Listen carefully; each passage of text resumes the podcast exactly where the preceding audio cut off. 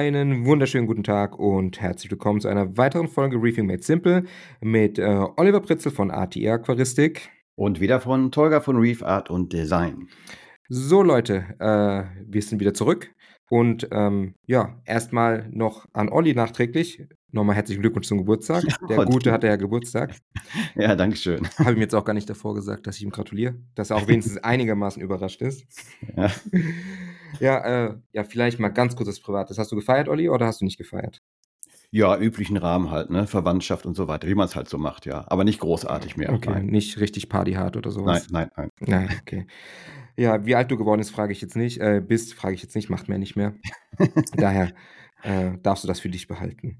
Ja, Außer gut. du willst es unbedingt mitteilen. Nee, und unbedingt will ich es nicht mitteilen. Okay, gut. Ja, Leute, äh, was, was machen wir heute? Und zwar haben wir von euch Mhm. Fragen bekommen. Ähm, ich habe ein paar QAs gestartet ähm, auf Instagram und dann kam ganz viel von euch. Und wir picken jetzt mal ein paar raus. Wir werden wahrscheinlich nicht alle machen können, weil wenn wir alle beantworten würden oder über alles sprechen würden, dann würden wir, glaube ich, die zwei, drei Stunden sogar sprengen insgesamt, wenn man das ausführlich macht. Deswegen haben wir uns mal ein paar rausgepickt, beziehungsweise ich habe ja die Fragen auch noch vor mir liegen. Vielleicht ähm, nehmen wir dann auch noch eine oder andere noch mit raus. Aber wir starten einfach mal. Ja, Und ich würde sagen, ähm, wir haben ein paar rausgeschrieben. Und zwar hat der ähm, Marty74N uns einen Fragesticker gesendet äh, mit folgendem Inhalt. Redfield-Verhältnis, ist das noch zeitgemäß? Fragezeichen. Und ähm, ich würde sagen, Olli, ich habe die Anmoderation gemacht, du darfst anfangen. ja. Ja, ist Redfield noch zeitgemäß? Allein die Frage schon, ne? Ist es zeitgemäß? Also das Redfield-Verhältnis wurde ja mal von den Herrn Redfield irgendwann, wo der Phytoplankton untersucht hat, festgestellt, dass eben C und N in P in einem bestimmten Verhältnis ist. Und ähm, das wurde irgendwann mal mit in die Aquaristik übernommen. Hauptsächlich eigentlich, um den ja, Kunden ein Gefühl zu geben, dass eben also die Nährstoffe in einem bestimmten Verhältnis zueinander verfügbar sein sollten. Ne? Also äh, es war naja, also es war also nie irgendwie so ein Gesetz oder so oder irgendwie nie eine Sache, die man beachten musste in dem Sinne, sondern es ging eigentlich wirklich speziell eigentlich nur Mhm. darum, ein Gefühl zu bekommen, dass also gewisse Nährstoffe in einem bestimmten Verhältnis zueinander stehen müssen. Ähm, ja, und da C eigentlich ja nie ein Problem ist, geht es eigentlich primär um N und P. Aber das beantwortet ja eigentlich schon die Frage. Das Redfield-Verhältnis betrachtet ja C, N und P. Und ähm, da Korallen in der Lage sind, also da ist das die Fixierung von C, also von Kohlenstoff, kein Problem. Geht es eigentlich vor allem speziell um das Verhältnis von N und P oder N zu P. Ja, und da eben eben auch speziell zu dem bioverfügbaren N zu P. Also nicht, was in der freien Wassersäule ist. Mhm. Das ist immer das, wir messen immer nur das, ne, zum Beispiel das Phosphat oder das Nitrat, sondern was wirklich die Koralle in der Lage ist, an N aufzunehmen. Das kann ja partikulär sein, das können ja ne, gelöste organische Verbindungen sein. Ähm, es gibt also verschiedene Möglichkeiten. Und wir können N ja auch gar nicht in der Summe erfassen. Also gerade Ammonium, Harnstoff oder Aminosäuren, da gibt es keine Messmethode, das zu erfassen. Mhm. Also können wir es auch gar nicht bestimmen. ne? Also, also wir können darüber sprechen, dass Nährstoffe zu einem bestimmten, dass es vorteilhaft ist, in einem bestimmten Verhältnis verfügbar zu haben. Mhm. Aber es hat natürlich mit dem Redfield-Verhältnis überhaupt nichts Okay. zu tun, weil der hat ja nur die Trockensubstanz von Phytoplankton untersucht und dann festgestellt, dass die Bestandteile von C, N und P in diesem Verhältnis sind. Mhm. Wir schließen nur daraus zurück, dass im Prinzip eben dann auch, wenn zum Beispiel so und so viel in der Trockenmasse ist, entsprechend auch der Bedarf ist. So, das ist eben eine ganz grobe, ganz grobe Orientierung nur, auch für uns Aquarianer, dass eben dann die Bausteine N und P in einem bestimmten Verhältnis zueinander verfügbar sein sollten. Ne? Würde jetzt aber nicht bedeuten, dass sie, das Becken läuft nur gut, wenn es in gewissem Verhältnis ist. Wir haben dann eine riesige, riesige Ja. Spanne im Endeffekt, die, in denen die Becken immer noch laufen, nur wir müssen halt eben auf Ja. irgendein gewisses Verhältnis achten, sagst du Ja. jetzt, oder verstehe ich das jetzt falsch? Mm, Ja, ist, ich bin da momentan dieses Thema, das macht mich gerade so ein bisschen unglücklich. Mhm. Ich kann auch sagen, warum, weil es werden da so äh, Behauptungen ins Leben gerufen, zum Beispiel, dass Nitrat zu Phosphat 100 zu 1 sein sollte. Mhm. Ja, weil das aus der Praxis sich bei manchen Becken so bewährt hat. Mm, Das ist eben sehr, ähm, ja, ich will, will nicht sagen an den Hahn herbeigezogen, aber es beruht natürlich auf gewisse ähm, Erfahrungswerte. Aber man kann auch null Nitrat haben. Man einen Phosphatwert zum Beispiel von 0,05 äh, eine, eine gewisse Stickstoffversorgung vornehmen und trotzdem also super gesunde, vitale Korallen haben, weil eben äh, dann das Stickstoff in anderer bioverfügbarer Form Mhm. dosiert worden ist. Mhm. Das heißt, sich an Nitrat zu orientieren und das als praktisch als Maß der Dinge zu nehmen, ist eigentlich eine, also aus meiner Sicht, schlechtbare, schlechte Idee. Also die denkbar schlechteste Idee, wollte ich sagen, Mhm. weil eben Nitrat die schlechteste Stickstoffquelle ist. Ne? Also es ist Das also hatten wir auch Energie. mal, dass wir auch deswegen ähm, trotz verfügbarem Nitrat, also in Anführungsstrichen gemessenem Nitratwert, Ja, trotzdem verschiedene Stickstoffquellen hinzufügen dem Becken, dass, dass es eben dann bioverfügbar ist, auch wenn die Koralle jetzt nicht unbedingt oder nicht unbedingt darauf zurückgreifen kann, auf den, auf den gemessenen Nitratwert. Das war jetzt blöd formuliert. Ähm, aber du weißt, glaube ich, was ich meine. ja, ja, also es ist im Prinzip so, dass der Nitratwert also keinen unmittelbaren Rückschluss erlaubt auf die Stickstoff, Stickstoffverfügbarkeit. Also selbst wenn sich auch Nitrat anreichern sollte leicht, heißt es nicht, ah, dann waren ja die Vorstufen da und dann war die Koralle ja ausreichend versorgt. Mhm. Nee, das kann auch genauso gut sein, dass eben die Nitrifikationskette so aktiv war, weil zum Beispiel, ich sag mal, äh, wir viel Oberflächen haben, viel Strömung haben, sehr äh, oxidative gute Bedingungen haben, dass eben eine schnelle Nitrifikation stattfindet. Und zwar so, dass die Bakterien mehr davon profitieren als die Korallen. Das Mhm. heißt also, wir wissen ja gar nicht, wie die Aufnahme der Korallen von Stickstoff wirklich ist, auch wenn Nitrat sich an, leicht anreichern sollte. Es Aber bedeutet, hm? sorry, dass ich unterbreche, aber bedeutet es dann auch, wenn ich Nitrat messe, sollte ich auch unter Beobachtung des Beckens noch andere Stickstoffquellen dosieren oder könnte auch eine Person XY sagen, Hm. ich habe einen gemessenen Nitrat von 15 bis 20, also relativ hoch und Ja, äh, der normaler. steigert sich oder sammelt sich vielleicht, oder normaler Nitrat, äh, Ja, ist ja Ansichtssache, ja, ähm, und der sammelt sich oder steigert sich vielleicht noch minimal, dass er sagt, okay, es macht jetzt trotzdem für mich Sinn, also jetzt sind wir wieder ein bisschen vom Thema ab eigentlich, aber es macht trotzdem Sinn, äh, noch verschiedene Stickstoffquellen zu dosieren. Ja, also wir haben die Erfahrung gemacht, dass selbst Becken, die Nitrat haben, von einer leichten zusätzlichen äh, Stickstoffdosierung von bioverfügbaren Mhm. Stickstoffquellen profitieren können. Okay. Das sieht man den Korallen dann auch an. Ne, ich hatte also zum Beispiel einen Fall, der hatte so einen recht hohen Nitratwert und ähm, die Korallen waren aber stumpf, nicht gut in der farblichen Ausprägung, hatte auch nicht so viel Fische. Das heißt, ja, es ging. Der hatte doch, doch, er hatte schon ein paar größere Fische auch mit drin. War auch so ein Vielfütterer.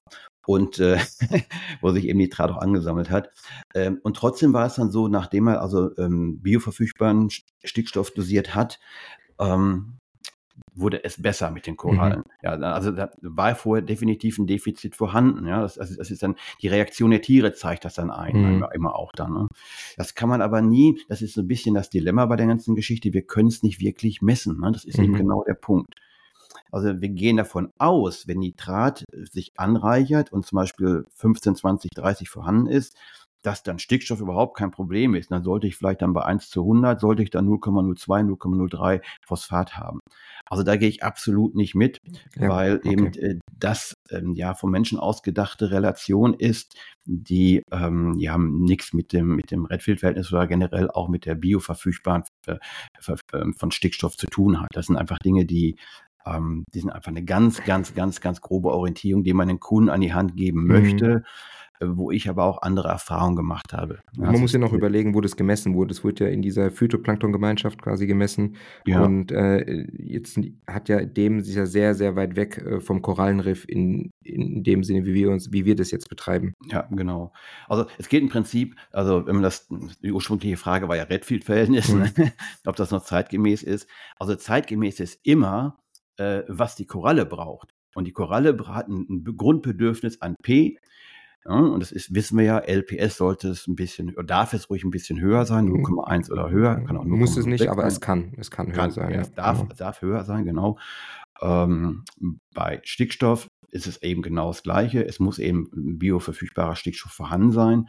Die besten Formen, also die leichtest verdaulichen Formen, ist äh, Ammonium, Harnstoff, Aminosäuren, also ähm, reduzierte organische und anorganische Stickstoffverbindungen. Und ähm, das können wir in der Summe eben nicht messen. Aber es ist wichtig, dass wir uns bewusst sind, dass wir vielleicht Korallen, wenn sie nicht ganz top stehen, vielleicht mal damit äh, vorsichtig zu dosieren. Und wenn wir dann eine Verbesserung feststellen, dann sind wir auf dem richtigen Weg. Das ist genauso wie mhm. mit Pflanzen. Pflanzen, wenn wir die ein bisschen düngen und sie zeigen eine positive Reaktion, ist es gut.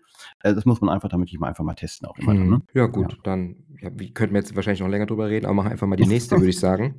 Ja. Und da haben wir ein paar interessante Kombinationen bekommen eigentlich. Ähm, das hat äh, von einer eine Person hat auch gleich mehrere Fragen gepostet. Das mhm. ist der, ich weiß jetzt nicht, ob ich das richtig ausspreche, Karl Max, ähm, C-A-H-L Max. Sorry, wenn ich das jetzt falsch sage, aber ich versuche das jetzt einfach mal. Äh, du hast einmal die Frage gestellt, ähm, Preise bei Korallen und das so ein bisschen in Kombination mit Mythos, Signature-Korallen, wer definiert was, wann und wie. Ähm, für Signature-Korallen, da kann ich schon mal ein bisschen spoilern. Da werden wir eine gesonderte ähm, Folge aufnehmen mit einem Gast auf jeden Fall oder sogar vielleicht sogar mit zwei Gästen, je nachdem, wie das Ganze hier funktionieren wird. Aber wir können trotzdem mal ganz kurz darauf eingehen für Preise bei Korallen und irgendwie vielleicht so ein bisschen auf diese Signature-Geschichte eingehen, weil das natürlich auch preislich äh, ja was ausmacht natürlich, wenn man Signature Corals hat oder eben mhm. keine. Ähm, wo fängt man da an bei den Preisen? Na, grundsätzlich haben wir natürlich bei Korallen Preisspannen von sehr, sehr günstig bis äh, utopisch teuer und nicht bezahlbar ähm, oder für den Normalverdiener eben nicht bezahlbar. Gerade wenn ich, wer das Becken jetzt erkennt, wenn ich jetzt bei so einem Andrew Sandler ins Becken schaue, was da an Fischen, an, an Korallen oder auch gerade in einem kleineren LPS-Becken, was da an Tieren drin sind, da sprechen wir teilweise von Tieren, die hat, da hat er für ein Tier 20, 25, 30.000 Dollar hingelegt, dass er das bekommen kann. Natürlich sind es auch einmalige Tiere und inwiefern man jetzt ähm, sagt, das ist einem das Geld wert, das ist auch schon wieder, ja, sagt der Satz ja schon, es ist einem selbst das Geld wert, das muss man natürlich selbst entscheiden, ob ich mir jetzt ähm, fast schon ein Auto für das Geld hole oder eine Koralle ist, ja, bleibt einem selbst überlassen. Man muss es sich natürlich leisten können. Und wenn man so viel Liebe für das Hobby übrig hat und so viel, ähm, sage ich mal, da reinstecken möchte, dann sollte es ja einem nicht äh, verboten werden, so teure Tiere zu kaufen. Und ist ja immer noch alles Angebot und Nachfrage. Der Markt bietet was an und wenn es dafür die Käufer gibt, wird es dementsprechend natürlich auch einem abgenommen oder wird auch gekauft. Mhm. Was ich problematisch finde, da möchte ich ganz kurz mal, wie gesagt, mache eine Folge dazu, auf diese Signature-Geschichte eingehen, ist, wenn der Handel oder Händler versuchen, künstlich Preise hochzutreiben, indem man eben Namen vergibt oder teilweise auf einen Zug versucht aufzuspringen oder sogar vielleicht einen Trend versucht zu kreieren. Also nehmen wir jetzt mal die meine allseits beliebten Glabrescenzen, also die Torches. Da gibt es diese damals schon angefangen, die typischen Holy Grail Farbmorphe. Da siehst du bei manchen Tieren, die sehen einfach farblich wirklich extrem auffällig aus und die sind dann mal auch teurer wie die normale Indo Gold Farbmorphen. Ähm, aber dann wird halt oft Schindluder damit betrieben, dass dann teilweise Tiere einfach so gut beleuchtet werden, auch im Webshop oder mit ein bisschen mit Photoshop oder mit Filtern bearbeitet und dann werden sie auch als Holy Grail online gestellt und dann auch dementsprechend viel Geld dafür verlangt. Und da mhm. finde ich schon wieder echt kritisch, weil man dann eben diese, sag ich mal, Signature-Geschichte angefangen hat, dass man dann teilweise einfach in, in, in, in, ja, so verfährt, dass man so ein bisschen auch, sag ich mal, den Endkunden ein bisschen veräppelt oder auf den Arm nimmt und ihm ja. dann irgendwas präsentiert, was in Wirklichkeit auch gar nicht so dann auch zu Hause so im Aquarium wirkt. Und das finde ich halt einfach. Gibt es da nicht auch Händler, die also dann die Signature-Krallen sowohl im Tageslicht als auch unter Blaulicht abbilden, um denen praktisch ein realistisches Bild wiederzugeben? Das finde ich ja, ganz gut. Genau, das, das machen ja, das machen inzwischen sehr viele. Ja. Ähm, auch wenn ich jetzt, äh, ich, nennen wir jetzt auch wieder mal hier den Tom von Toms Korallen, der macht ja, das genau. ja mit seinen SPS-Frags äh, ganz normal, der hat es dann unter so und so viel K, unter so und so viel K, unter Tageslicht, blau, dass du auch Fluoreszenz, Fluoreszenzen siehst.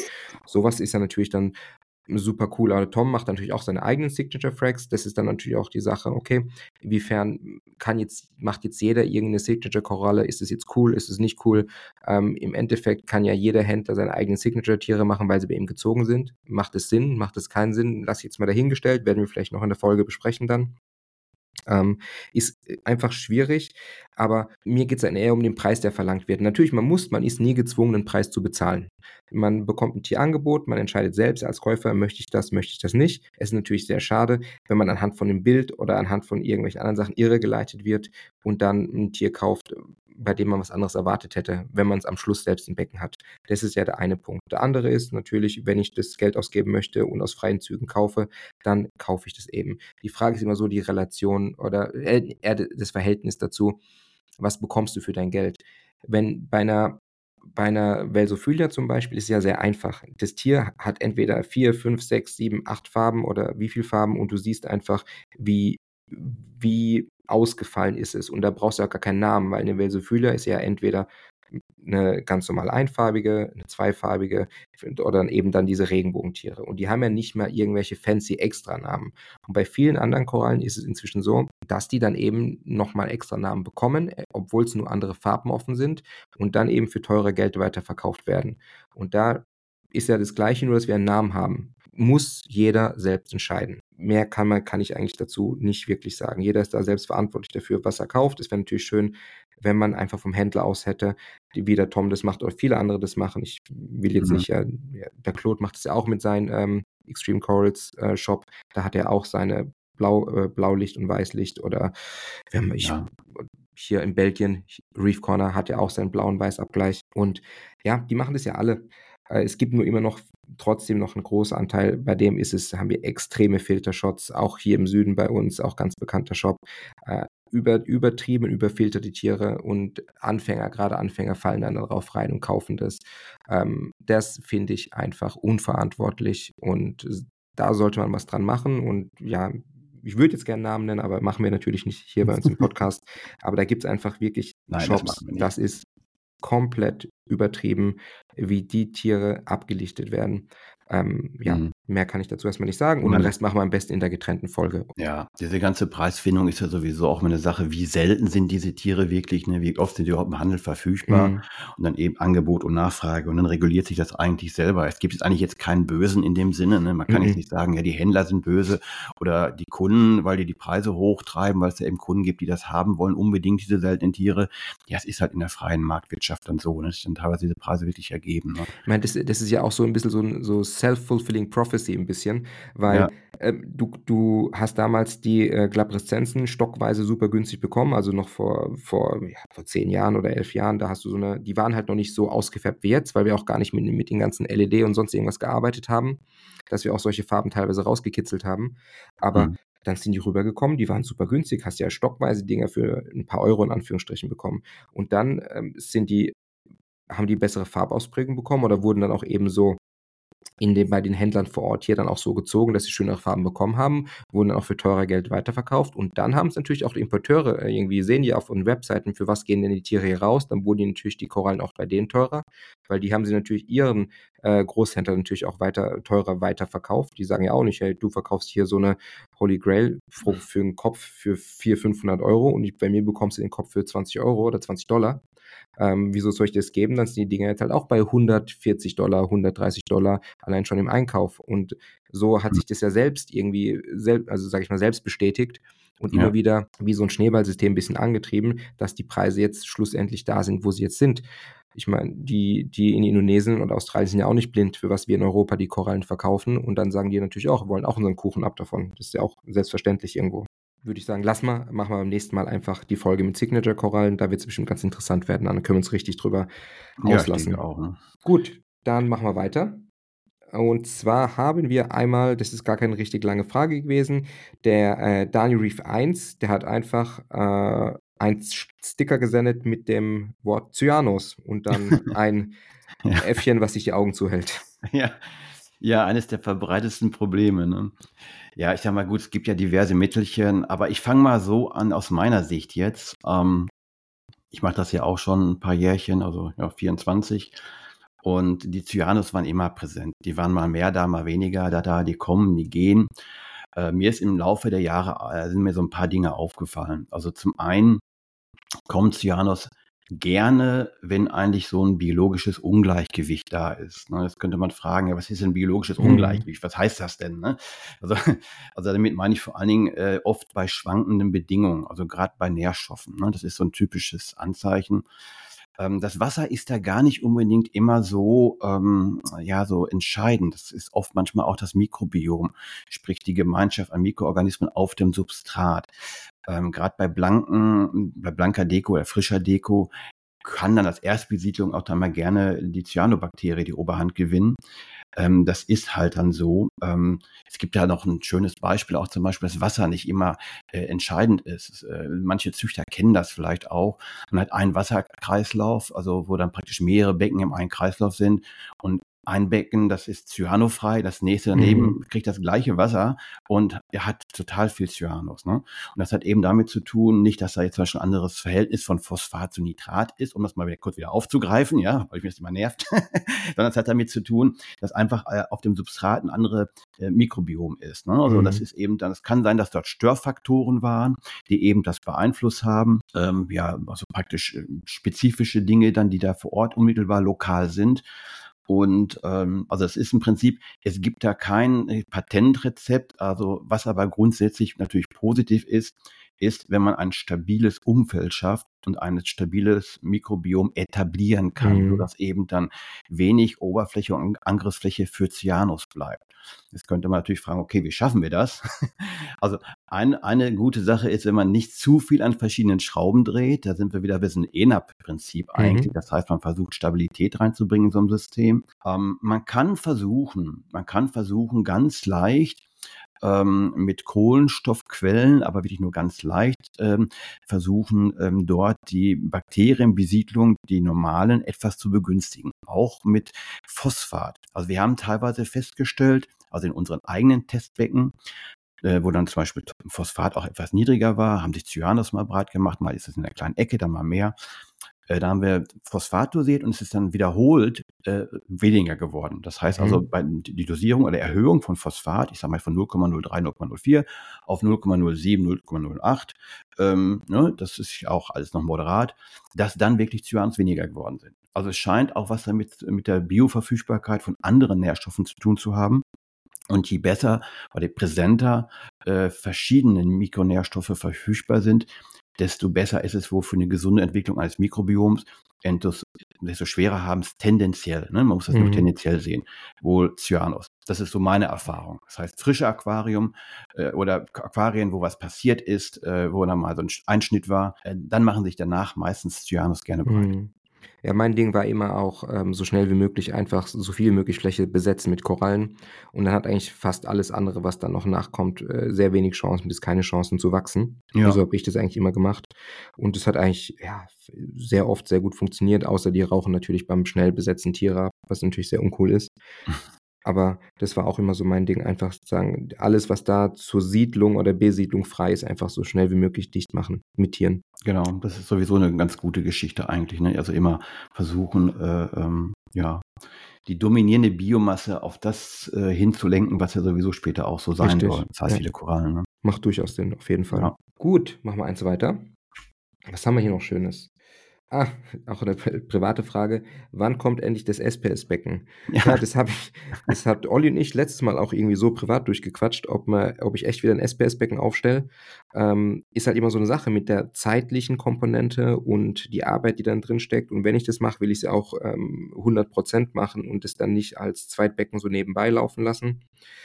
Ist schwierig. Äh, aktuell haben wir noch so ein bisschen Umbau bei uns zu Hause und ich denke mal, wenn der Umbau fertig ist, dann sehe ich auch, was am Platz verfügbar ist. Dann kann man sich darüber Gedanken machen, ob man das da hinstellt oder ob man, ob man noch ein weiteres hinstellt. An sich hätte ich schon Lust drauf, weil das andere, das Becken davor war ja auch wieder ein SPS-Becken, ein reines SPS-Becken, was ich hatte. Ähm, macht mir schon Spaß. Aha. Ja, Olli ist ja eh SPS-Fan. Der Olli ist ja gar nicht so ein LPS-Fan. Ja. Komm, spätestens nach der Folge mit Corey wirst du wahrscheinlich dann so angefixt sein, dass du dann doch das Becken mal probierst.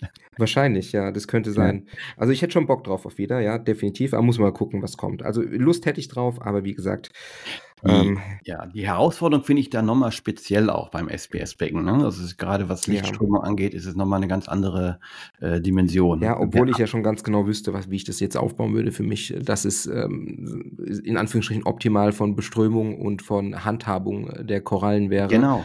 Das, das wüsste ich ja auf jeden Fall schon. Das, äh, ja, ähm, ja, wenn du es schon weißt, ja, muss man machen. Ja, mal gucken, mal gucken, was. Vielleicht wird es auch mal begleitet als ähm, als kleine. Aber es muss, es muss passen, das stimmt schon. Ich habe ja. selber auch äh, immer ein Aquarium gehabt und habe jetzt in einiger Zeit auch kein Aquarium mehr. Aber ich, gut, wir haben in der Firma natürlich Versuchsbecken, aber ja. äh, man muss die Zeit dafür überhaben, das stimmt schon. Ja, das, und vor allem dann zwei Becken parallel gut zu betreiben, ist halt auch so eine Sache. Ja. Ne? Na, eins leidet ja meistens immer irgendwie. Ja. Gut, also SPS-Becken, eventuell, mal schauen. Vielleicht, vielleicht kommt es ja dieses Jahr sogar noch, keine Ahnung. so, machen wir weiter. Ähm, was haben wir noch Schönes? Ach ja, hier der. ich sag's jetzt trotzdem einfach. Der Chris hat sich Spaß gemacht. Das macht er andauernd schon die ganze Zeit. Der hat geschrieben Mondlicht. Er will Mondlicht. unbedingt Mondlicht einsetzen, der Chris. Also auf Instagram heißt der Jeni Chere. Will er Korallen zum Massenableichen bringen? Ich habe keine Ahnung. Ich sage immer, er braucht kein Mondlicht. Aber Olli, vielleicht magst du was zum Mondlicht sagen, ganz kurz. Ich. Ja, das ist so, so ein Thema, was eigentlich schon lange existiert und ich habe da nie großen Augenmerk drauf gelegt, weil äh, wenn wir das machen würden, wir könnten zum Beispiel, sag ich was, nach dem Mond jetzt am Great Barrier Reef, könnten wir dann was programmieren, dass das dann mit drin ist. Ja, aber was nützt uns das, wenn wir dann ein Ableichen der Korallen wirklich haben? Das ist eine Katastrophe. Dann ist die ganze mhm. Filtersystem überfordert. Das heißt, ja. das wollen wir doch eigentlich gar nicht. Ne? Also das, das ist eine Sache, ähm, das ist nicht zielführend, also nicht für, für zumindest für erfolgreiche Korallenhaltung. Ja. Also ähm, im Gegenteil, also das ist, äh, kann eine Katastrophe Katastrophe enden. Ne? Selbst wenn man Muscheln ableichen, das kann ja öfter mal auch passieren, ja. selbst dann ist es schon eine richtige Challenge, wenn das mal dann passiert. Dann passiert es ja auch noch meistens dann, wenn man gar nicht so am Wochenende, wenn man vielleicht gerade weg ist oder sowas und dann, äh, dann ist es ganz schnell äh, Handeln angesagt, Wasserwechsel und so weiter, Kohle filtern. Ja. Und was man noch sagen muss, da hier nochmal ähm, Credits an den, äh, an den Jörg, der hat es auch sehr gut thematisiert mit dem Thema Mondlicht, hatte ich mir mal angehört. Ähm, gerade viele, die dann anfangen, auch noch mit Blaulicht als Mondlicht zu verwenden, also ein ganz, auch wenn es nur sehr, sehr wenig ist, ja. da hat er ja auch gesagt, dass es auch sehr gefährlich sein kann, ähm, einfach vom Stressfaktor für die Tiere, weil die Tiere hatten schon eine ganz ähm, komplette Tagesbeleuchtung hinter sich mhm. und ähm, sind schon sehr am Limit, auch was äh, hier photosynthetischen Sättigungspunkt, was wir auch schon alles besprochen haben, der Lichtfolge, was das ja. Ganze angeht.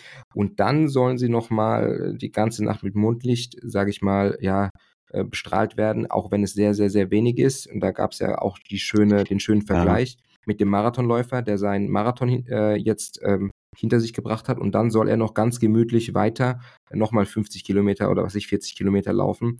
Das wird definitiv nicht funktionieren und führt nur zu extrem viel Stress bei den Tieren. Also das mal so von dem anderen Aspekt. Ja, die, von, die Hauptgefahr ist dann einfach, äh, dass wenn man Mondlicht macht, dass man auch wirklich guckt, was kommt bei den Tieren noch tatsächlich mhm. an. Gerade bei Blau unterschätzt man das, dass man denkt, also von unserem menschlichen Auge her, es ist ja gar nicht so hell, aber tatsächlich, tatsächlich ist das Blaulicht ja photosynthetisch sehr hochwertig, biologisch hochwertiges Licht und äh, dann kommt die Koralle einfach nicht zur Ruhe. Das heißt, der Photosyntheseapparat funktioniert weiter und diese Assimilation, Dissimilation, das heißt, dass dieser, dieser Wechsel, der für die Nacht unheimlich wichtig ist, mhm. der findet dann nicht richtig statt. Das ist eben das Hauptproblem dann, wenn man ja auch wenn es weißes Licht ist, ist ja das genau das Gleiche. Der enthält, enthält ja auch Blauanteile. Da kommen ja auch das Gleiche ja, klar, wieder raus. Ja, klar. Und ähm, also egal wie wenig Stress ist, der minimale Stress langt ja auch. Nochmal das Beispiel. Du, du hast Sport gemacht, bist total im Sack und kannst gar nicht mehr und sollst jetzt noch weiter schlappen oder noch auf minimal Sparflamme weiter trainieren, streik dich trotzdem an, mach dich trotzdem fertig. Und das ist ja unter anderem, wie gesagt, dieses Beispiel dann dafür nochmal. Also wir legen kein Augenmerk auf Mondlicht. Nein, definitiv Nein. nicht. Nein. Also kein Mondlicht. Es gibt andere Dinge, die wesentlich entscheidender sind bei der Beleuchtung. Richtig. Also Chris, ein für alle Mal geklärt, kein Mondlicht. So, gucken wir weiter durch. Genau, UV-Klärer. Wirklich notwendig? Fragezeichen. Aha, ja, wirklich notwendig. Die Frage finde ich schon interessant. Also notwendig, wirklich sowieso nicht. Also Ähm, vielleicht dazu mal eine Geschichte. Wir hatten in unserem Schaubecken auch, ähm, es war damals drei Meter, es war bei uns im Eingang und ähm, hatten dort auch ein, zwei empfindlichere Fische drin, also ein Achilles, ein Weißgeldoktor. Aber die konnten da wirklich schön schwimmen, weil es 3,20 Meter war. Mhm. Und ähm, wie es halt so ist, haben die mal Pünktchen bekommen. Und äh, ja, ich weiß natürlich äh, durch meine Vorbelastung so ein bisschen in dem Bereich, ich komme aus der Fischzucht, na, man muss die Schwärme abtöten. Das heißt also, wenn man Ichtio hat, ähm, die vermehren sich ja, die platzen ja auf in der Haut und dann muss man mit der UV-Lampe, kann man das reduzieren. Habe ich auch gemacht, sogar eine ziemlich starke UV-Lampe dran und auch mit angeschlossen, aber so richtig im Griff habe ich es nicht gekriegt.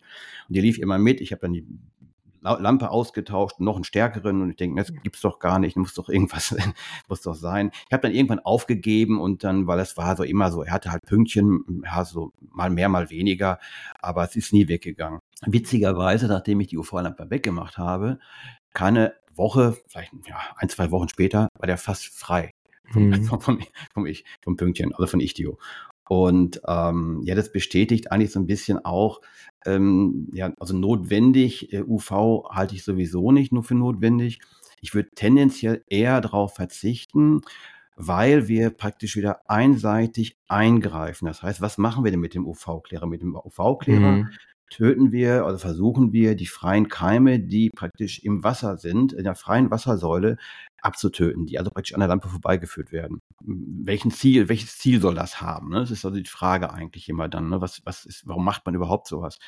Und ähm, ich behaupte mal aus meiner Erfahrung heraus, ähm, muss man es nicht machen. Klareres Wasser, naja, das kriegt man auch mit dem Fließfilter hin, das kriegt Ja. man auch mit ein bisschen Ozon hin. Ähm, ne, da sehe ich noch ein bisschen Vorteil bei Ozon, weil der bei Ozon, ja, wohl ist auch wieder ein anderes Thema. Es ist auch so eine Sache, zweischneidiges Schwert.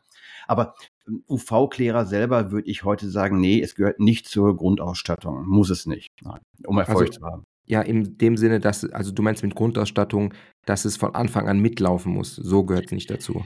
Ja, die Frage war ja eigentlich, wie war, wie war die Formulierung jetzt? Äh, ist es notwendig? Genau, ist es notwendig. Und Nee, nein, genau, notwendig, also du meinst nur, wenn, äh, also logischerweise, es ist nicht notwendig, es von Anfang an als Setup mitlaufen zu lassen. Nur ähm, es ist halt gut, sowas, sage ich mal, schnell zur Verfügung haben zu können, ob du es jetzt kaufen kannst oder ob du es als, ob du es schon da liegen hast, dass wenn was sein sollte, dass du es anschließen kannst. Ja, also wenn, dann in außenreichender Dimensionierung, also nicht so ein Spielzeug, irgendwie 7, 8 Watt oder sowas, ne? Mhm. dann kann ich auch besser darauf verzichten. Also dann wirklich, und dann muss auch die Durchflussrate entsprechend sein, damit die, Keim, die Abtötungsrate auch entsprechend hoch ist. Ne? Mhm. Sonst, sonst hat es keinen Sinn. Also wir kennen das ja, ich habe ja auch, ich bin ja hobbymäßig auch ein bisschen mit Koi, äh, da habe ich ja zu tun. Und da ist es auch so, da lässt man UV schon permanent mitlaufen, weil man da aber auch eine Fischzuchtanlage hat, dort auch das klare Wasser haben möchte, weil man dann die ähm, Schwebealgen abtöten müsst, möchte. Mhm. Das heißt, um wirklich klares Wasser zu haben, ist da UV eine Zweckleuchte, die sehr hilfreich ist, um Mhm, klares mhm. Wasser zu haben. Das brauchen wir im Meerwasser ja eigentlich nicht. Ne? Also Meerwasser haben wir durch den Abschäumer schon physikalisch sehr sauberes Wasser und diese zusätzliche Abtötung ähm, der, der im freien Wasser befindlichen äh, Keime sehe ich ähm, nicht als zwingend notwendig. Sogar kann Mhm. sogar teilweise auch kontraproduktiv sein.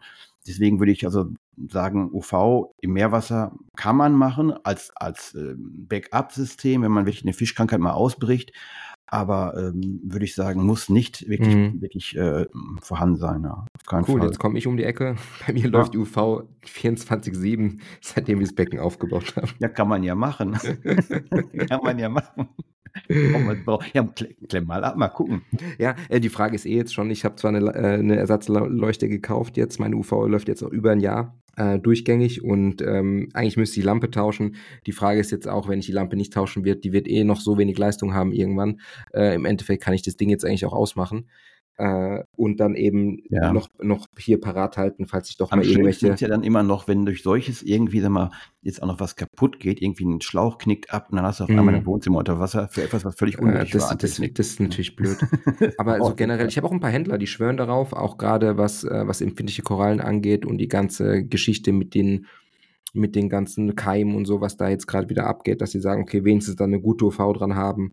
Ähm, Mhm. Auch viele Amis, die machen das Bei, ja immer bei, Fischen, bei. Fischen kann das wirklich so sein. Mhm. Also äh, will ich auch nicht, gerade bei Händleranlagen, ja, wo da gibt es ja viele Tricks. Manche arbeiten mit einer reduzierten Dichte, äh, viel UV und ähm, Händler haben ja auch nochmal andere, ähm, ja, Ja, andere niedrige Temperaturen zum Beispiel ja, auch noch, ja. Ja. Ja, ist halt schwierig. Ähm, also generell gibt es viele, die UV konstant durchlaufen lassen, kenne ich wirklich. Äh, und dann Mhm. jetzt wieder zum, zum Jörg zurückzukommen, der sagt ja auch, ähm, ich glaube, ihr seid da so d'accord, er sagt auch, äh, ist gut, eine da zu haben für einen Notfall, aber er sagt auch, auf jeden Fall nicht anschließen, äh, durch, äh, durchgängig. Da gibt es wieder andere, äh, andere Leute, die sagen, ja, auf jeden Fall anschließen. Also ich glaube, da findest du auch nicht so wirklich einen, wie sagt man, so einen Reim, wo dann alle sagen, ja, da, da gehe ich mit, Mhm. sondern das macht wieder jeder irgendwie für sich.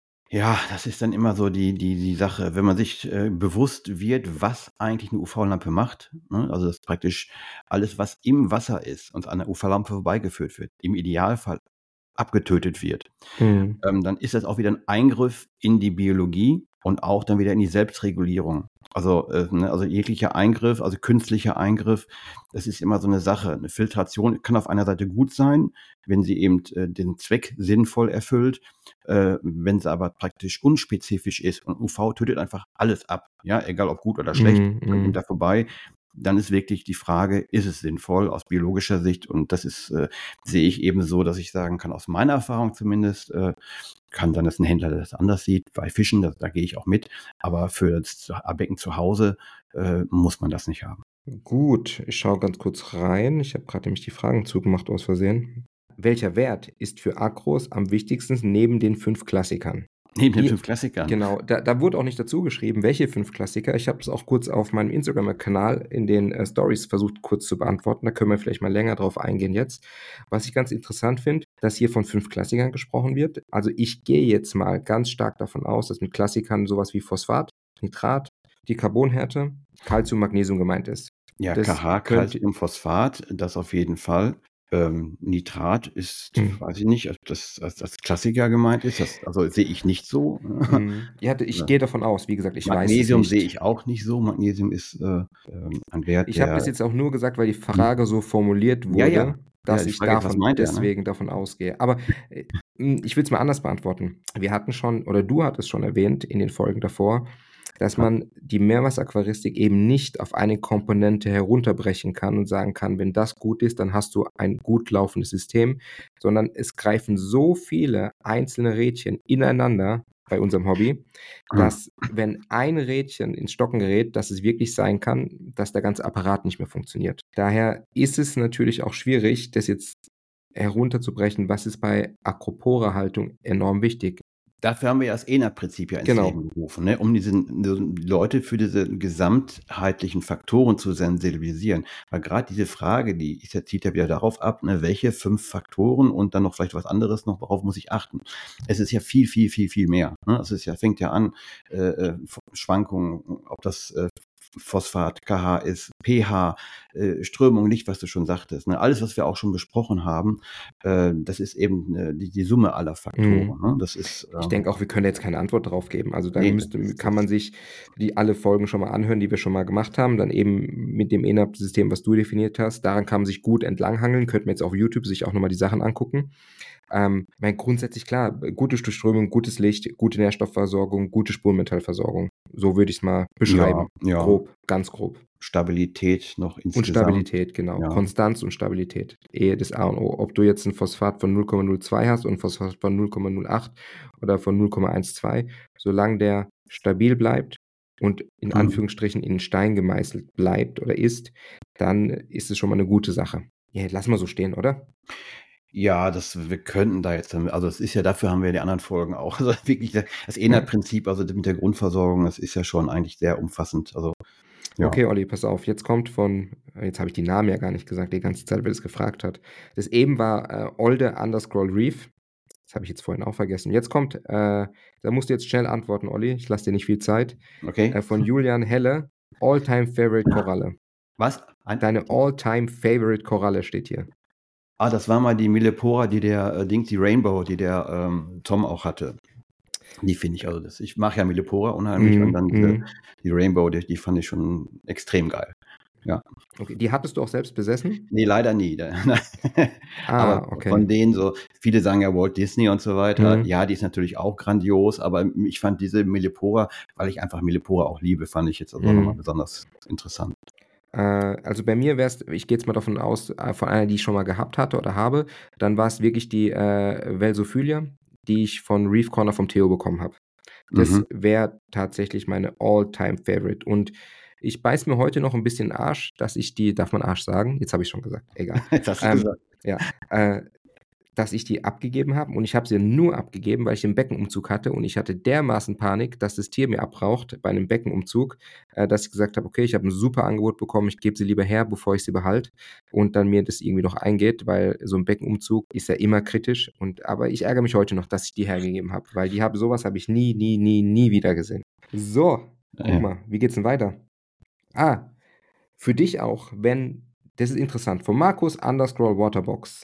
Zeit, Platz und Geld spielen keine Rolle. Welches Meerwasserprojekt würdest du realisieren? Also, du hast keinen äh, Zeitmangel, du hast keinen Platz und keinen Geldmangel, Olli. Was würdest du realisieren für dich? Soll ich das auch beantworten? Ja, natürlich. Ich will das von dir wissen. Ich würde, ich würde mir ein schwebenden, ähm, ein schwebendes Aquarium machen. Ähm, aber so, dass der Boden frei ist, Bärbotten, so ein, ja, so, ein, so ein Becken wahrscheinlich so drei Meter, wovon dann eben so äh, ein Meter schwebend ist und die zwei Meter so als Flachwasserzone und dieser Drop ist dann so ein, ein, äh, ein Meter und dann auch entsprechend tief dann nochmal so, dass man so ein überfliegendes Riff machen könnte äh, und dann wäre auf dem Riffdach wären äh, Signature SPS und natürlich schöne LPS.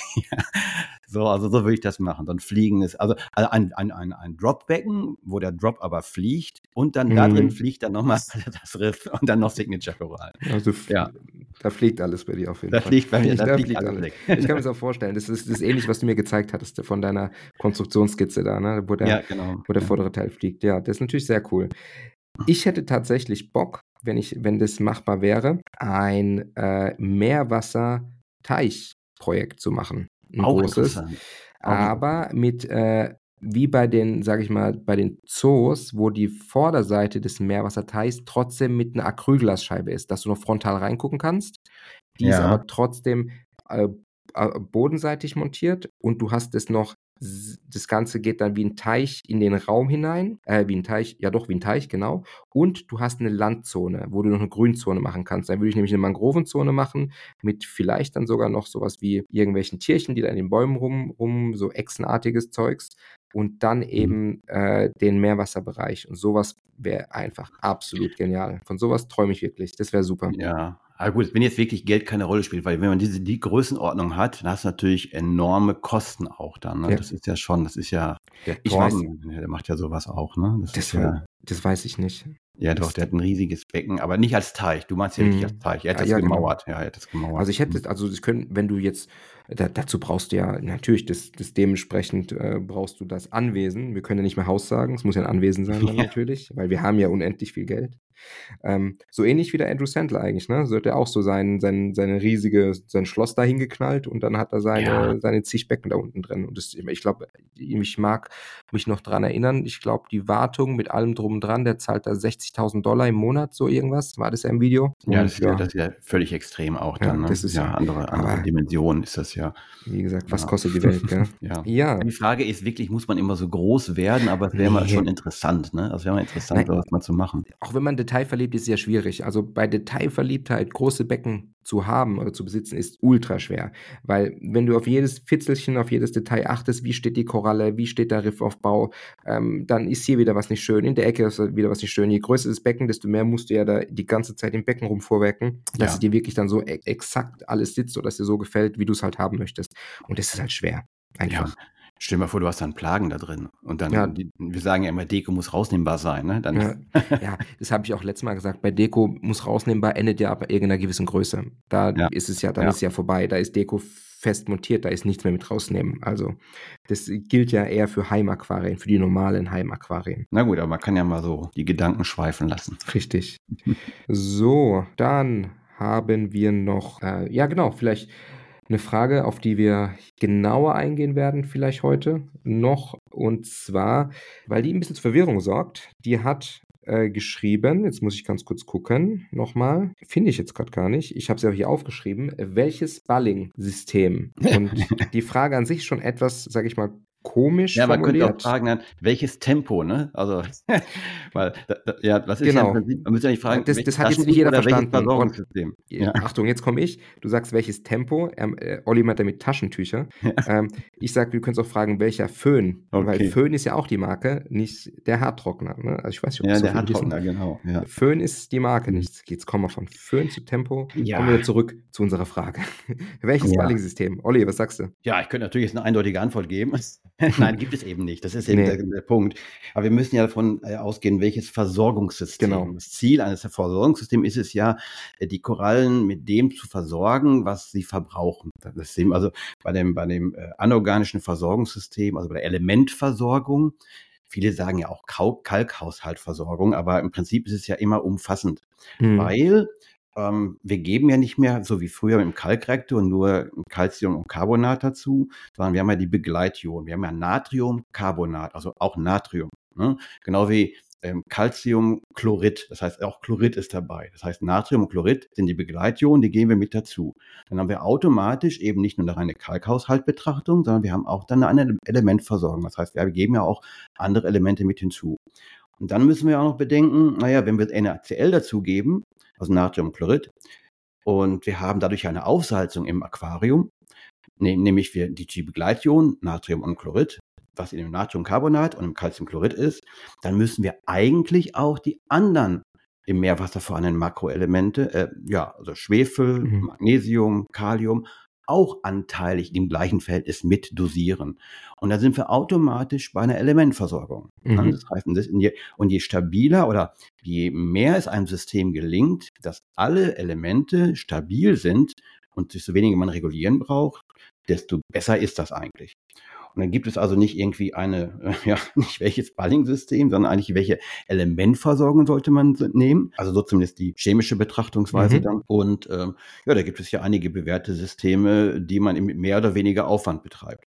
Also der Vorteil von, von zum Beispiel, wenn man nur zwei Flüssigkeiten nimmt, so wie wir es macht, machen, ist eben dann schon vieles an Elementen automatisch im richtigen Verhältnis mit mhm. abgedeckt, weil wir das durch das Labor begleitet haben. Mhm. Das heißt, wir wissen dann, man, die ICP-Analysen, die zeigen ja auch immer dann automatisch, äh, wie stark der Korrektur bei den Mengenelementen ist. Mhm. Bei Spuren ist nochmal eine andere Geschichte. Da ist es eben viel äh, aufgrund der Konzentration, weil wir davon sehr, weil wir da sehr kleine Konzentration haben, kann da so mehr schneller, schneller mal was abweichen also gerade bei Jod und auch bei den Spuren, die sehr, sehr wenig vorhanden mhm. sind. Ne? Aber bei den Mengenelementen, ja, da ist es eigentlich heute relativ easy, um alles stabil zu halten. Ne? Mhm.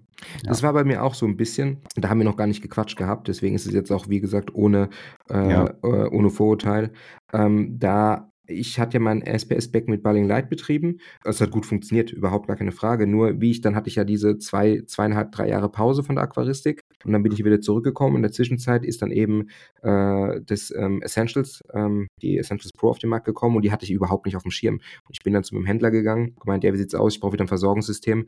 Äh, habe ja das und das gemacht. Und dann habe ich ganz stumpf gefragt, habe ich was verpasst in den drei Jahren? Gibt es was Neues? Und dann hat er auch gemeint, so ja, ähm, Essentials und da habe ich mir, ja, was ist der Vorteil?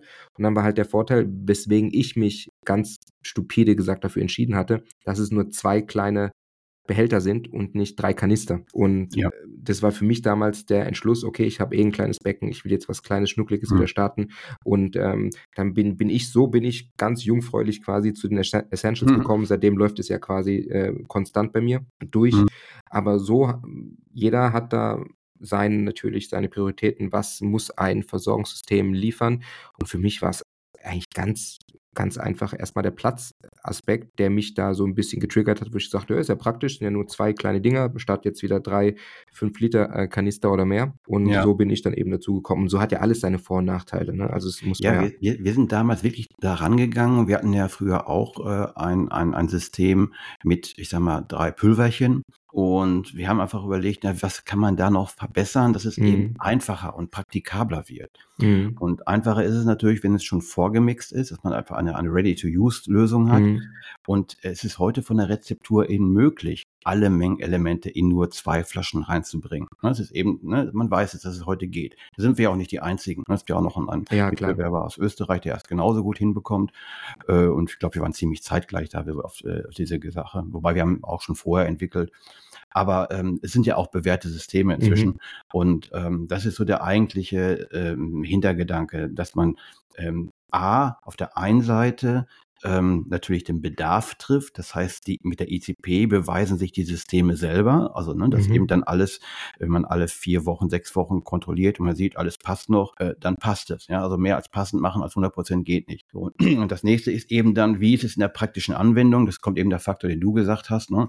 Äh, wie einfach habe ich das dann ja. damit? Ne? Ja, wenn ich heute ja auch zwei Lösungen machen kann. Also wir sehen jetzt keinen Grund, das auf drei Lösungen auszuweiten oder irgendwie mit Pulver anzufangen, weil ähm, das wäre also für uns ein Schritt nach hinten Kunden, weil es dann wieder komplizierter wird mhm. für den mhm. Anwender. Ne? Ich habe ja auch schon damals das ähm, hier das äh, Korallenzuchtsystem gehabt. Auch ja. schon damals. Und ich meine, da, ich kannte mich das schon echt jetzt sehr lange her. Da war ich aber auch nicht so, so super fit. Da hat man einfach das gemacht, was auf der Packung steht, ohne zu hinterfragen. Und das war auch schon, sage ich jetzt mal, recht kompliziert und dann auch irgendwann sehr anstrengend. Da habe ich, hast ja echt viele, viele Mittelchen gehabt, ähm, damals, die ich dann reingekippt habe. Äh, oh Gott, von, ich weiß gar nicht, von Coral Vitalizer bis irgendwas, was einem die Zugsantellen raushaut, dass die Korallen heller werden. Äh, dann wieder mit irgendwelchen Aminos, dann LPS-Aminos. Ja. Oh, ich weiß ja. es gar nicht mehr, alles schon so lange her, was ich da alles dosiert hatte, aber das war auch so, da hatte ich einen ganzen Schrank voll mit Supplemente da stehen, natürlich. das war ja, ja, ja, das ist, ist, ist halt so. Man darf auch eins nicht vergessen, äh, wir Hersteller äh, müssen natürlich auch gucken, wie wir unseren äh, Verdienst äh, bekommen. Und äh, mhm. für jedes Problem gibt es ja auch eine Lösung. Die haben auch alle, diese Produkte haben auch alle ihre Existenzberechtigung.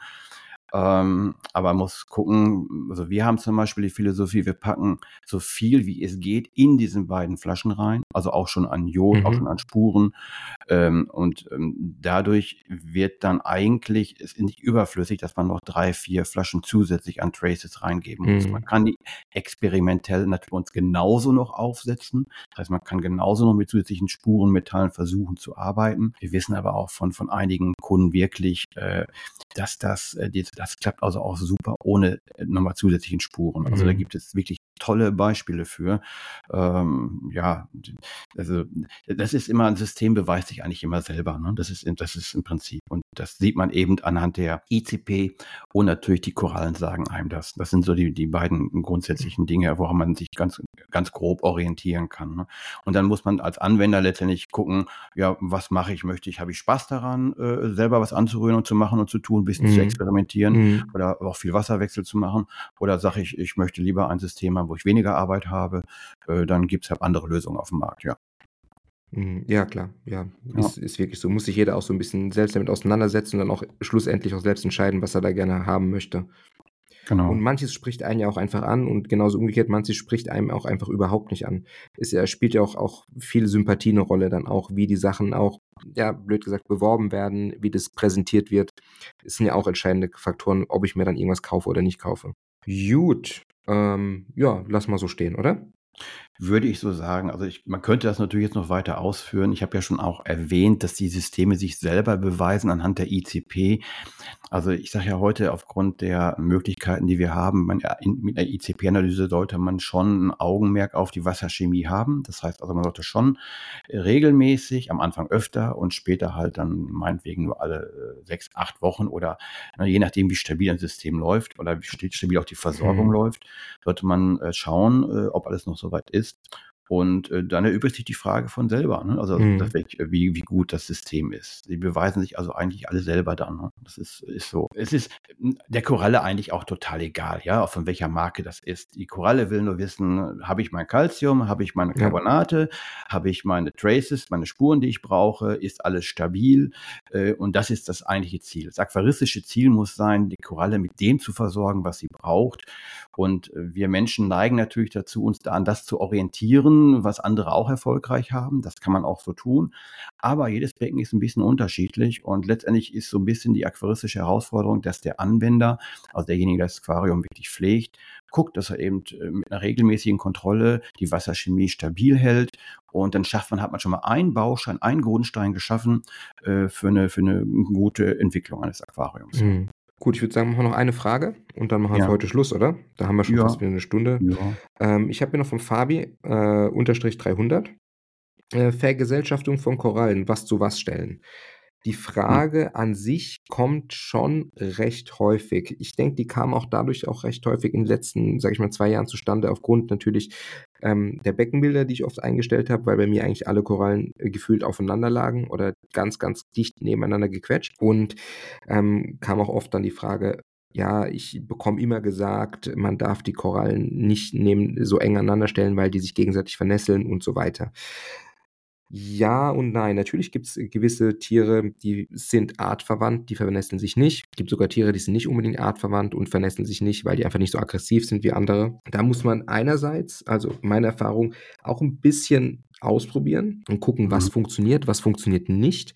Und natürlich dann nicht hingehen und ein Tier neben ein anderes setzen und dann einen Tag weggehen und dann nicht mehr drauf gucken, sondern einfach mal da bleiben und schauen, wie reagieren die oder kleben sich gleich die Fangtentakel an das andere Tier dran, dann kannst du sie gleich auseinandersetzen. Das wird dann nicht funktionieren. Wenn man jetzt mal so konkret werden soll, was natürlich jetzt fangen wir mal mit Euphylien an, was immer gut funktioniert. Euphylia, Ancora, Para-Ancora, ähm, die Paradivisa, Divisa. Das sind also mehrköpfige, einköpfige, die ganzen Familien davon. Also auf, auf Deutschland diese ganzen Froschleichkorallen oder die Hammer, die äh, Hammerkorallen, ne? die mit diesen, mit diesen Hämmern, die ausgeprägten, die Ophilia-Art, die gehen immer alle zusammen. Die kann man ganz eng aneinander, ineinander setzen. Was, auf was man auch achten muss, auch wenn man Tiere zusammensetzt, die eigentlich zusammen funktionieren, dass die trotzdem natürlich Platzkampf führen. Das heißt, äh, auch wenn die sich nicht gegenseitig vernässeln, will ja jede trotzdem den besten Platz haben zum Wachsen und zum Expandieren. Und trotz, obwohl sie sich vertragen, habe ich auch bei meinen Euphylien zum Beispiel, dass teilweise Einzelköpfe ausbleichen, weil sie einfach überlappt werden, nicht genug Licht bekommen oder auch zu viel äh, mechanischen Druck bekommen. Das bedeutet, sie werden andauernd weggedrückt, sind deswegen gestresst, äh, bleichen deswegen aus oder gehen sogar mal kaputt. Also eine Koralle hat es natürlich am liebsten, wenn sie sich, äh, wenn sie expandieren kann, sich entfalten kann. Auch wenn sie in einer Umgebung steht, wo sie nicht vernässelt wird. Das sollte man trotzdem irgendwie im Hinterkopf haben. Was nicht gut zusammengeht, logischerweise, was auch die meisten schon wissen, Klappreszenzen, also die Torches, ähm, die untereinander ja, aber da auch wiederum keine australischen zu den indonesischen bitte, ähm, sondern nur bei den indonesischen oder bei den australischen bleiben. Wir haben ja fast nur indonesische hier eigentlich, daher erübrigt sich das ja so ein bisschen, aber da auf jeden Fall großer Abstand zu anderen Tieren, weil die vernässeln wirklich sehr gerne, auch bei mir. Ich habe meine über mein Acanthophylia sitzen und da schlägt immer mal ein Tentakel nach unten aus und bleibt an der Acanthophylia kleben. Passiert jetzt nichts, den löse ich dann wieder oder der löst sich von selbst, aber hier wäre es auch gut, hätte ich sogar noch ein bisschen mehr Platz, wenn die komplett expandieren, die Glabreszenzen, dann haben, machen die schon gut, gut Randale im Becken im Endeffekt. Hm. Äh, ansonsten, was geht gut zusammen? Acanthophylia, Cynarina, Micromusa, äh, vormals Acanthastrea, ähm, Wilsoni geht auch gut mit denen. Also alles, was ich jetzt aufzähle, kann man gut zusammenlegen. Meine Erfahrung kann auch mal natürlich nicht so sein, ähm, aber bis jetzt gingen die immer gut aneinander. Bauer Banki bedingt, hat aber auch gut funktioniert. Die sind gut zusammengegangen. Dann gehen wir mal noch ein bisschen weiter. Die ganzen Chalisen, Schrägstrich Mycelium, also Echinophilia, immer getrennt. Äh, auch untereinander machen die sich irgendwie platt. Ähm, die Mycelium-Varianten, die gehen eigentlich, da muss man ein bisschen ausprobieren, da kann ich jetzt nicht sagen, die kannst du zu der stellen. Meistens sind es auch irgendwelche Farbmorphe, die keinen Namen haben. Ähm, wenn ich jetzt ich habe jetzt so einen äh, Raja Rampage, kein Original-Farbmorph. Wenn ich den neben eine andere stelle, die schmeißen beide die Tentakel raus. Wenn die Tentakel sich berühren, also wenn die Koralle berühren würden, würden die auch vernässeln. 100% Die stehen jetzt zwar eng nebeneinander, aber auch so gestellt, dass durch die Strömung die Tentakel in die entgegengesetzte Richtung getrieben werden, nicht zur Koralle hin. Da muss man auch ein bisschen achten, wie ist die Strömung, wenn die abends ihre Fangtentakel aufmachen. Bei Chalice muss man ein bisschen aufpassen, die brauchen da doch schon ihren Platz, dass sie da eigentlich wachsen können. Die würde ich jetzt nicht unbedingt eng an eng setzen. Mhm. Ähm, Olli, fällt dir irgendwas ein? Ähm, du hast eigentlich schon fast alles. Also ich wüsste jetzt nicht, was ich dem noch ergänzen sollte. Mm, ich wüsste jetzt ja, auch gerade gar nicht. Ja. Wenn ich jetzt an mein Becken noch selbst denke. Ja, zu Antus gehen eigentlich ja recht gut mit manchen ähm, Discosomas zusammen oder manchen Mushrooms, aber die sind halt, wenn, wenn du halt echt sehr invasive, invasiv wachsende zu Antus hast, dann ist halt auch schnell vorbei, dann werden die andere, dann wird irgendeine Gruppierung immer verdrängt. Also die vernässen sich nicht direkt, aber die verdrängen dann dementsprechend mhm. die andere Gruppierung äh, von Tieren. Was bei mir auch gut geht, ist ähm, zum Beispiel, ich habe so ganz kleines Jawbreaker-Feld, also Discosomas.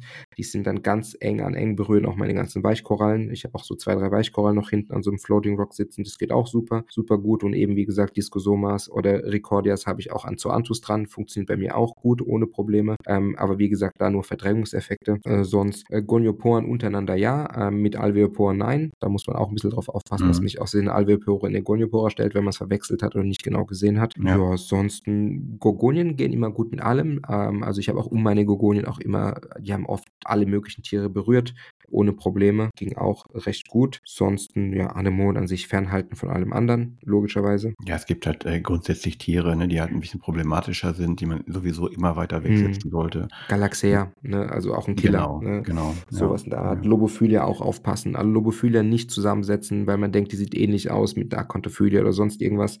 Ähm, da wird die Lobophilia, denke ich, gewinnen. Da muss man echt wirklich tierisch aufpassen. Skolymia auch, ich habe auch schon gesehen, Skolymnias sind auch schon neben Mikromusas etc gesessen, habe ich aber auch schon gesehen, dass sie sich äh, bekämpft haben. Also Scollies würde ich tendenziell dazu raten, auch die nur in, intern, also untereinander stehen zu lassen und nicht noch andere Sachen berühren mhm. zu lassen. Obwohl man auch gern dazu neigt, dann die Scullies neben die Accounophilia zu stellen und so. Das würde ich aber nicht empfehlen unbedingt. Genau. Ja, da hast du ja schon jede Menge aufgezählt. Aber vielleicht macht ja so eine Liste wirklich mal Sinn. Das schon mal ja, das haben wir schon mal gesagt. Aber das kostet mhm. auch wieder Zeit. Aber ja, wenn, ja, ja. werden wir auf jeden Fall mal machen. Gut, genau. ich würde sagen, ähm, wir haben, wir hätten noch mehr Fragen, aber wir lassen es mal dabei für die, heute. Die anderen Fragen werden sich ja sowieso noch vielleicht mal irgendwann auch äh, genau, automatisch richtig. beantworten. Auf jeden Fall. Dann, ne? dann haben wir eine knackige Stunde und äh, dann gucken wir mal, ob wir für nächste Woche schon unseren Gast bekommen. Wir haben sogar zwei Gäste. Wir haben einmal nämlich äh, den Gewinner der Straton Pro. Das ist der Peter, der hat sich bei mir gemeldet. Nochmal herzlichen Glückwunsch hierbei. Ja, auch von meiner und, Seite. Ähm, mit dem werden wir ein bisschen quatschen. Der hat auch ein ganz schönes Becken. Ähm, entweder ist er schon nächste Woche da. Ich glaube, ja, doch, tatsächlich, wir haben für, das habe ich dir gar nicht erzählt, Olli, wir haben für den 5.11. Hm. einen Termin mit Peter für einen Podcast. Jetzt weißt du es. Okay. So, und die okay. anderen wissen es jetzt auch. Der ist nächste Woche dabei und ja. dann schauen wir, das hast du jetzt ja schon gespoilert, dann werden wir mit Cory über eben Signature-Korallen sprechen ja. und da werden wir auch über Preise, Preisgestaltung und in dem Zusammenhang vielleicht auch ein bisschen über Import und über Einkaufen von Korallen sprechen. Da bin ich auch echt super gespannt drauf. Mit dem habe ich heute auch ganz kurz geschrieben, den werde ich jetzt nochmal die kommende Woche anschreiben und dann machen wir heute auch einen Termin aus. Ah, super. Soweit, ich würde sagen, dann ja schließen wir für heute. Vielen Dank fürs ja. Zuhören auf jeden Fall und wir hören uns ich dann beim mich auch. nächsten Mal. Mal. Ciao, ciao.